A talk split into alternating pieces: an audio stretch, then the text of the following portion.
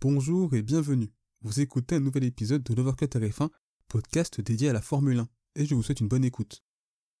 Des qualifs passionnantes et excitantes nous ont apporté ce grille de départ assez inédite, qui a largement contribué au Grand Prix plutôt sympa qu'on a vécu ce dimanche. Mais ça reste quand même une course qui a confirmé pas mal de tendances.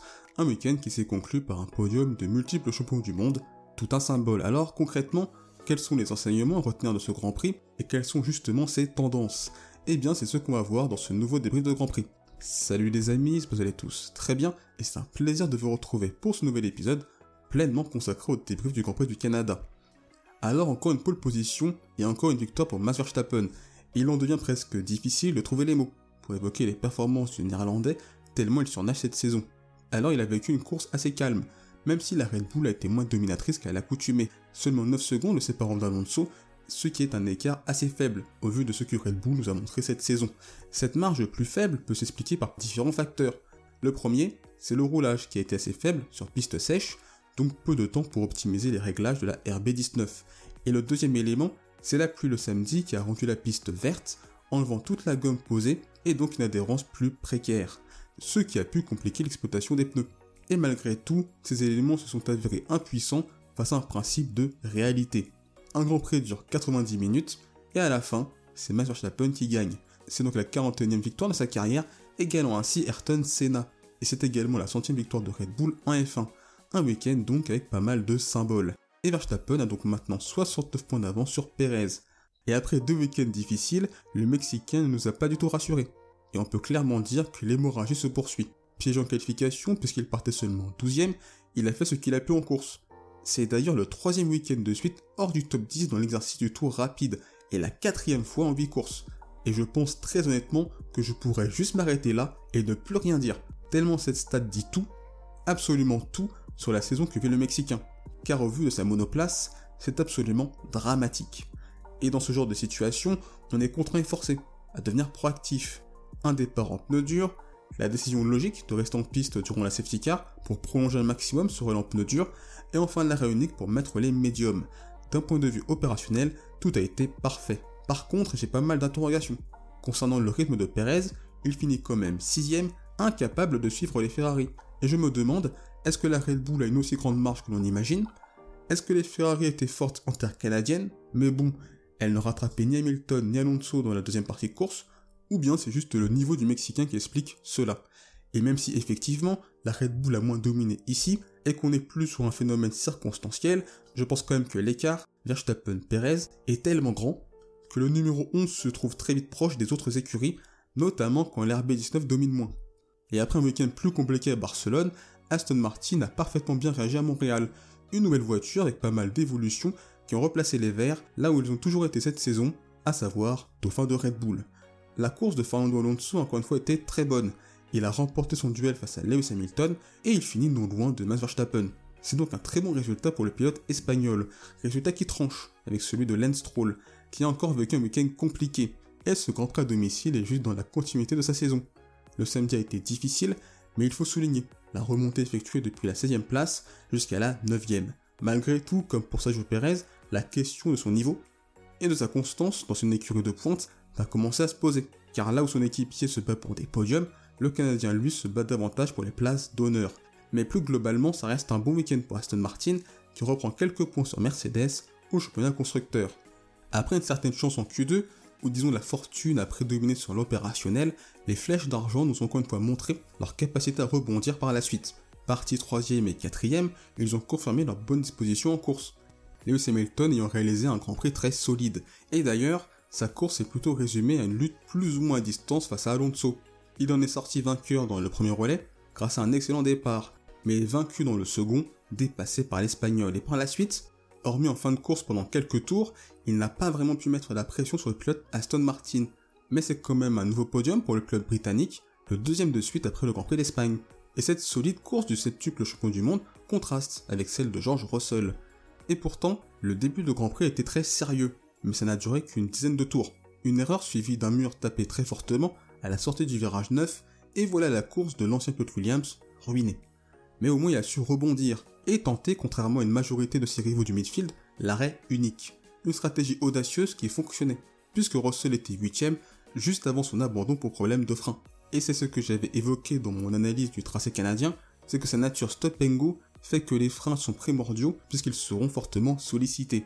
Et si on analyse plus globalement la performance du team allemand, le fait que Aston Martin a été plus compétitive à Montréal s'explique par plusieurs facteurs. Tout d'abord, les évolutions apportées sur l'AMR23 ce week-end. Et le deuxième facteur, que Lewis Hamilton a d'ailleurs évoqué à l'issue de la course, c'est que les progrès de la W14 devront se faire à l'avenir sur les virages lents. Et en effet, la W14 est une monoplace plus faite pour les virages rapides et plus en difficulté dans les virages lents, notamment par rapport à Red Bull et Aston. Les performances à Monaco et Barcelone en sont la parfaite illustration. Et le Grand Prix canadien, composé de beaucoup de chicanes et d'épingles à basse vitesse, nous a juste confirmé tout cela. En tout cas, depuis les évolutions apportées à Monaco, ça va clairement mieux pour la marque à l'étoile.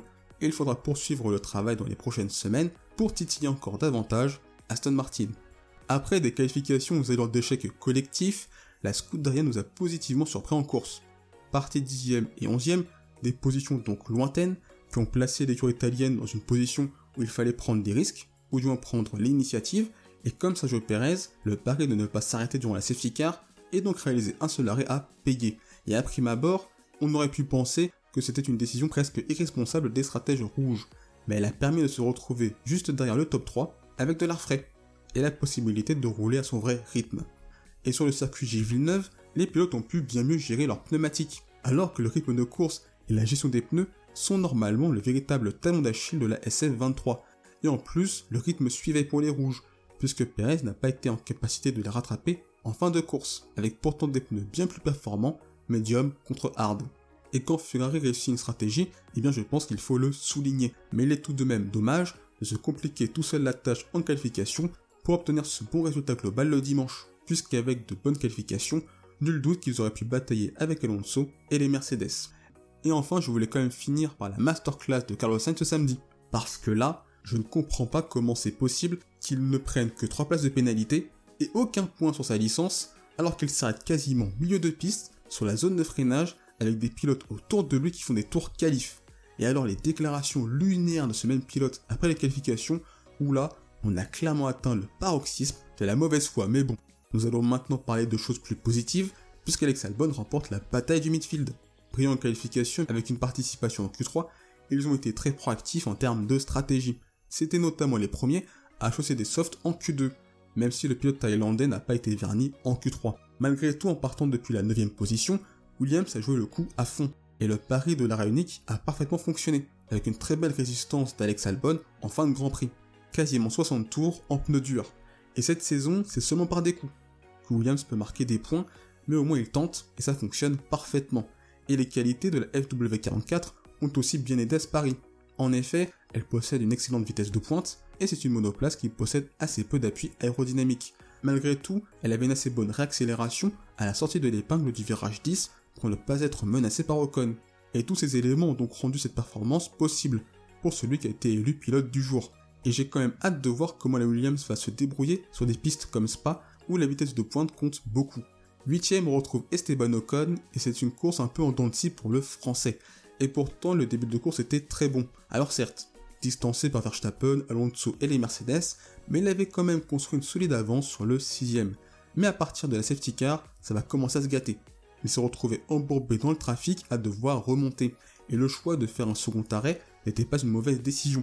Mais le problème est plutôt la conséquence de ce choix, puisqu'il est ressorti derrière Albon, et il s'est avéré impuissant face à Williams et sa grosse vitesse de pointe, galérant pendant des dizaines de tours. Alors ça reste un week-end intéressant, pour la marque française, qui à mon sens est assez nettement la cinquième force du plateau. Par contre, elle me semble encore un peu loin des top teams, et le premier relais de course nous l'a parfaitement montré. Et enfin, le dernier pilote à inscrire des points est Valtteri Bottas, et c'est un très bon week-end de la part du Finlandais. Et après des courses très compliquées et assez anonymes, le numéro 77 a retrouvé des couleurs en terre canadienne. Comme Albon, il a tenté la stratégie à arrêt unique, une stratégie qui a parfaitement marché pour lui aussi. Finalement, cette course canadienne a été un quasi résumé de la saison. La supériorité de Verstappen, Perez distancé, le duel Aston-Mercedes ou encore Ferrari, un coup oui, un coup non, et enfin la bataille du Mayfield où n'importe qui peut la gagner. Merci d'avoir écouté cet épisode. S'il vous a plu, n'hésitez pas à vous abonner au podcast de Voir que ainsi qu'à la chaîne YouTube. C'est une façon de soutenir le projet et également de ne pas manquer les prochains épisodes. N'hésitez pas également à partager cet épisode à vos proches. On se retrouve les amis très bientôt. D'ici là, portez-vous bien, je vous souhaite le meilleur. Salut